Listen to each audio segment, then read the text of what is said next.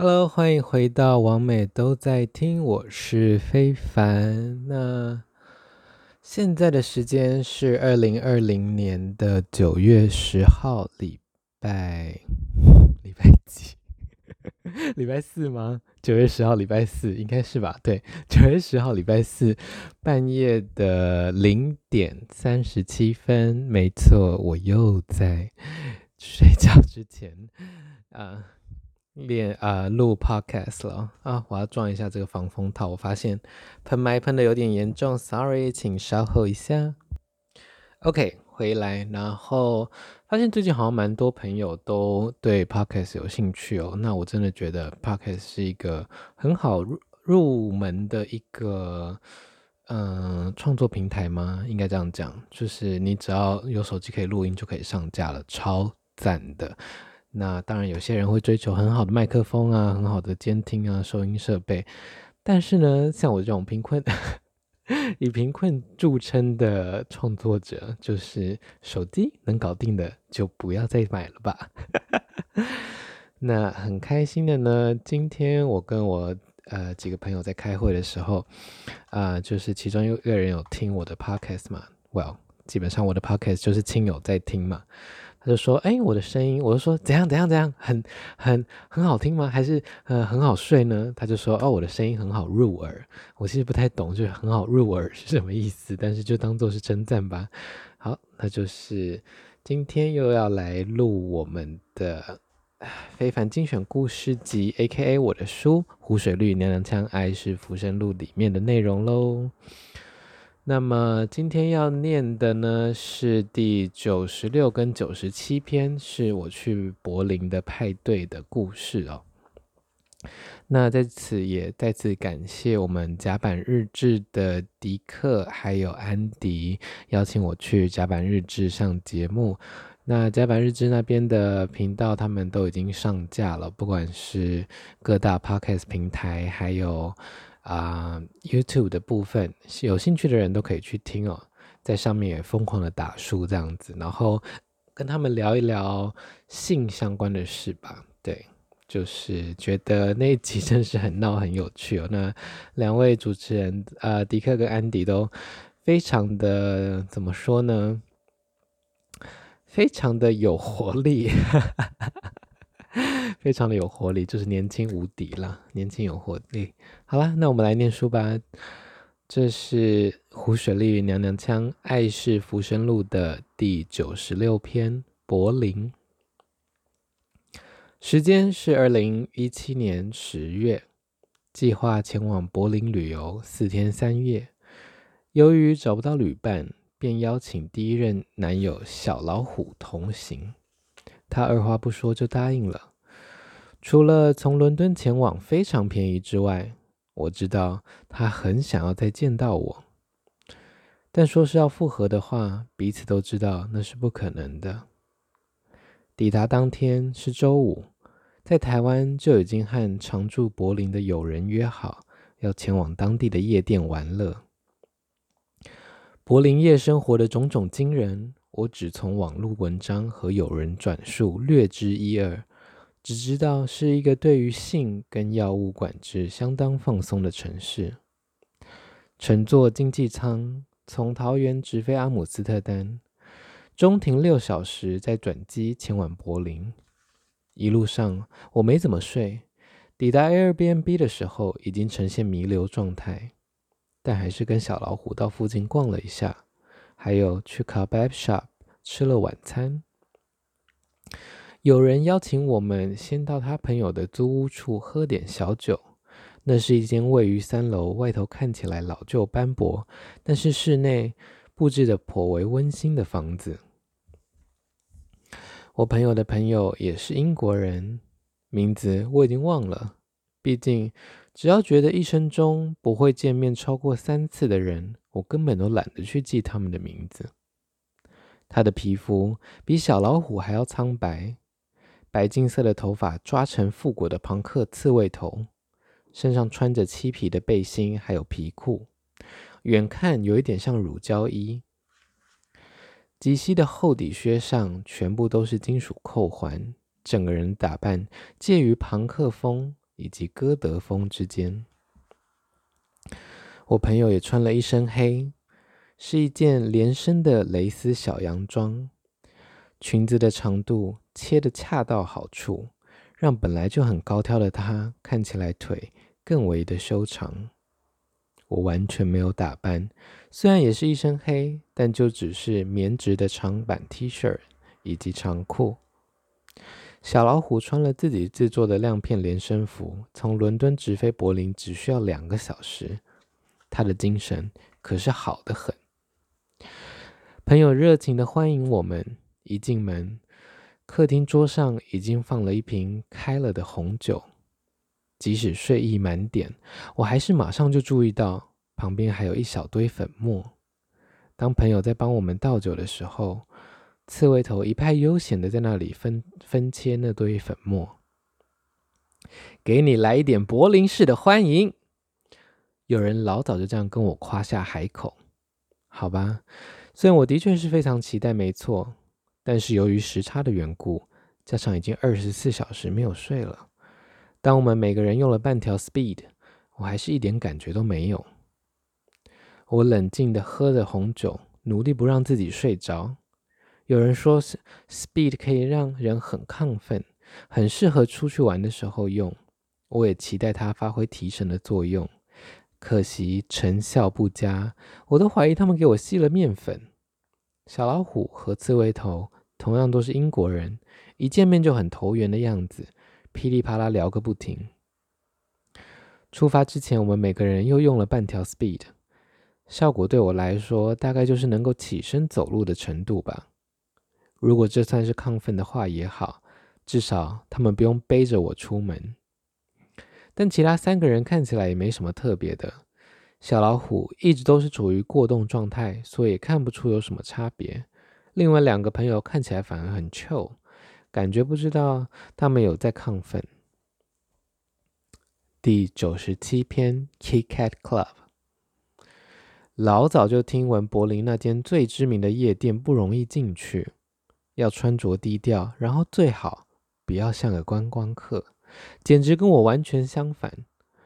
有人要带我去的是另外一间，据他们所说，这边的规定相对轻松，也有不少观光客会去朝圣。加上他们认识当晚活动的主办人，也让我放心许多。毕竟，如果一群人出去玩，有人被挡在门外，不就尴尬死了？Kit Kat Club 距离有人租屋处大概两站地铁，在穿越马路时，就已经看到有人在排队入场。十月的柏林晚间不到十度，人们都裹着大衣，脸上没有大多的浓妆，最常见的。就是眼线、烟熏妆以及红唇。排到我们的时候，刺猬头不知道跟门口的人讲了什么，很轻松的就入场了。一进去是一个衣帽间，看到许多客人正在换装。许多人一掀开大衣，底下就只有内裤、皮革的饰品、蕾丝内衣、漆皮或者是乳胶衣质，当然全部都是黑色的。看到这些造型，并没有特别勾起我的性欲，反而会让我联想到万圣节的主题派对。夜店大概是是由四个空间所组成的，连接入口的迎宾厅中间有休息的座位区，一旁有一间小小的酒吧。往内走可以抵达大的舞池，有二楼可以上去一览下方全部的景色，还有些台阶以及舞台区。再往右边走，会来到中型舞池，面积大概只有大舞池的一半，但有座非常大的荡秋千。由于天花板挑高的关系，可以在上面荡得非常高。迎宾厅的左侧可以通往半露天的游泳池。要不要来点 cocaine 啊？我看吧台没什么人，本来打算去点酒，但是朋友告诉我，这边大家不太喝酒的。还问我要不要来点古柯碱。他带我上到二楼，角落的沙发没有人，我们在那边分了一条。我问他说，在这边嗑药，店家不是不会管吗？他说还是不要太明目张胆的才好。大概是这次的药效发作，或者是震耳欲聋的音乐所致，我终于有力气四处闲晃，打算把所有的画面都记忆起来。室内打着昏暗的蓝色冷光，大舞池的人渐渐变多。穿着皮革秀服的三人组走上舞台，开始表演调教秀。不过内容没有太激烈，而且以演出而言，表演的技巧差强人意。我便决定到中型舞池去荡秋千。朋友说他从来没有荡过，因为他觉得很害羞、很羞耻。但其实他想玩得要命。我们轮流帮对方推秋千，像是在儿童游戏区玩一样。虽然背景是情欲的夜店，十分的冲突。荡到最高点，可以看到角落有个秃头男子正在揉捏另一名上空女子的乳房。那名男子看起来像个痴汉，但女子看起来冷静而且无感，毫无反应，任由男子揉捏她的胸部，一边饮用手中香槟杯中装的饮料。我原本以为会看到人们在那里大肆做爱，但是似乎并没有。还是我待得不够晚呢？在我快撑不下去，拉着小老虎要离开之前，他决定到游泳池游泳。池水非常的冰冷，池畔的客人看起来都非常慵懒。小老虎像是顽皮的孩子一样，一个人在冰冷的游泳池中游了十几十几圈才上来。店家还提供毛巾，非常的贴心。两天之后，有人睡到下午才醒。我们相约去一些景点走走。他告诉我，在我们出门出游的那夜晚，他后来在店里的厕所吐得很惨。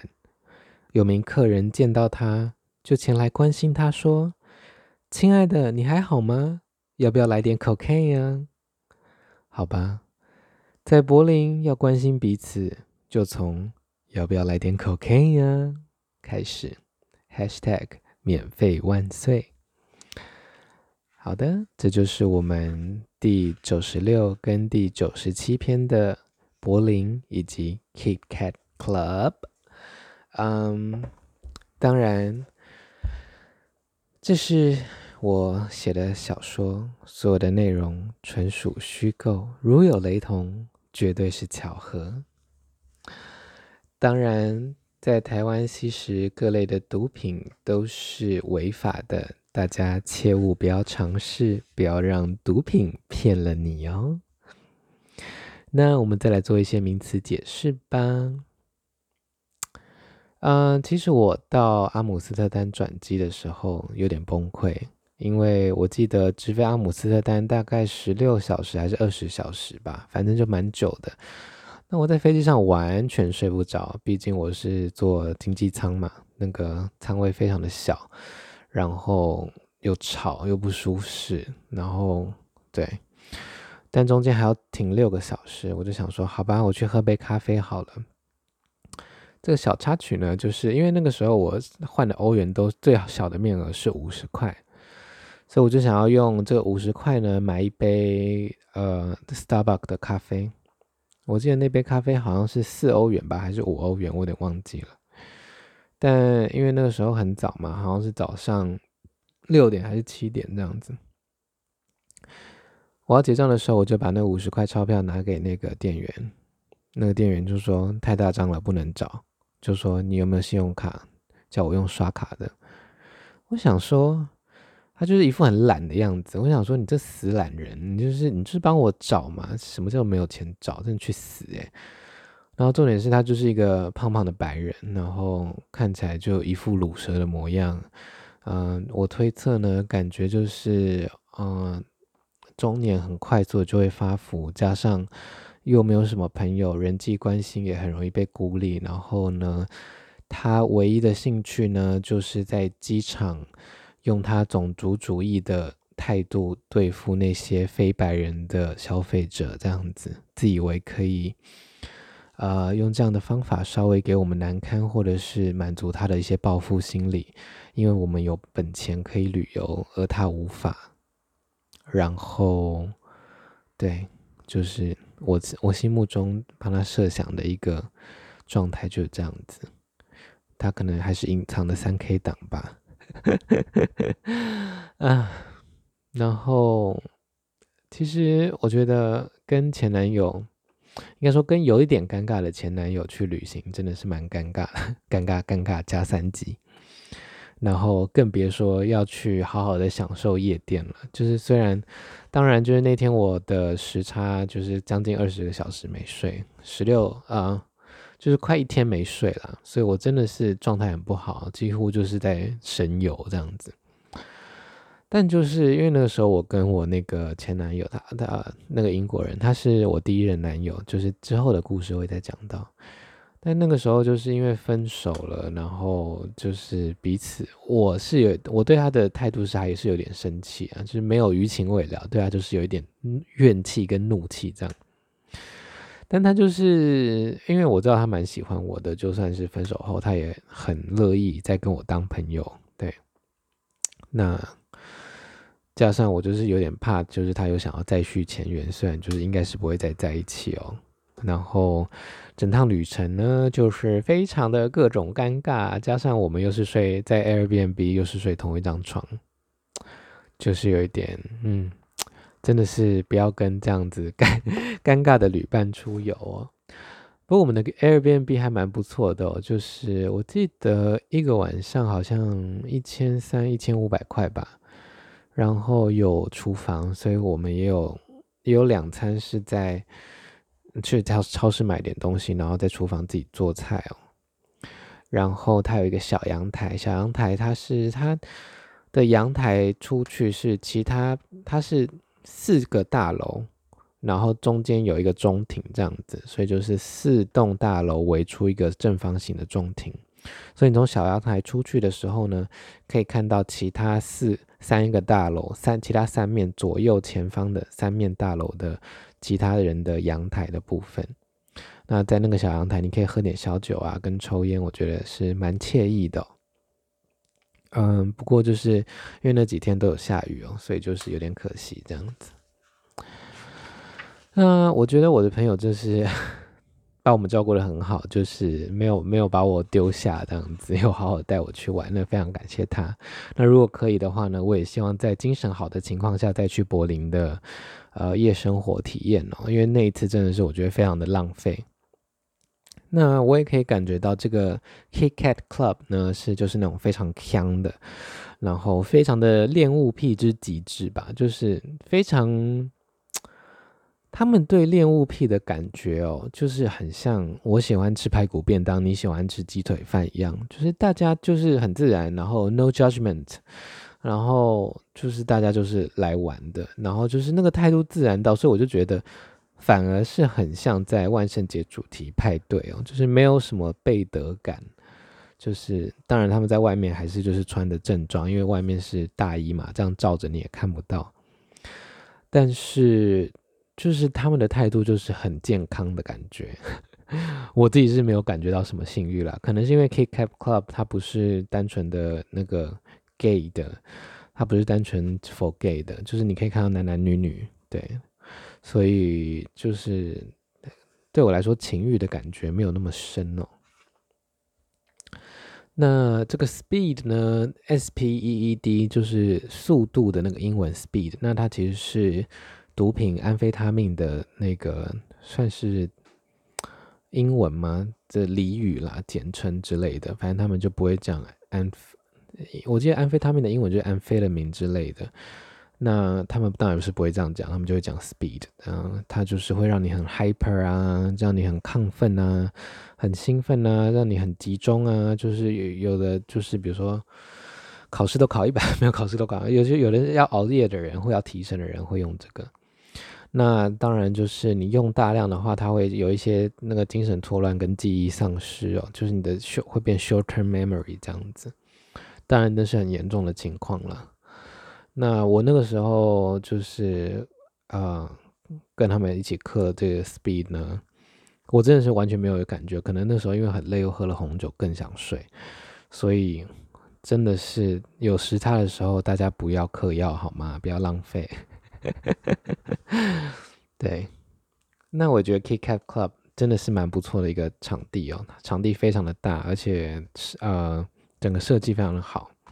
那音乐也不错，就是虽然我不是很会听电音啦，我不太懂那个嘣嘣嘣的那种那种音乐，但是就是很有气氛。那我最喜欢的其实是泳池区哦，因为它就泳池区打的是那种黄黄的暖光，就是很像在那种抽水烟的那种 Shisha Club 那种水烟酒吧，中东风情的，有点一小微微的异国风，因为它就是。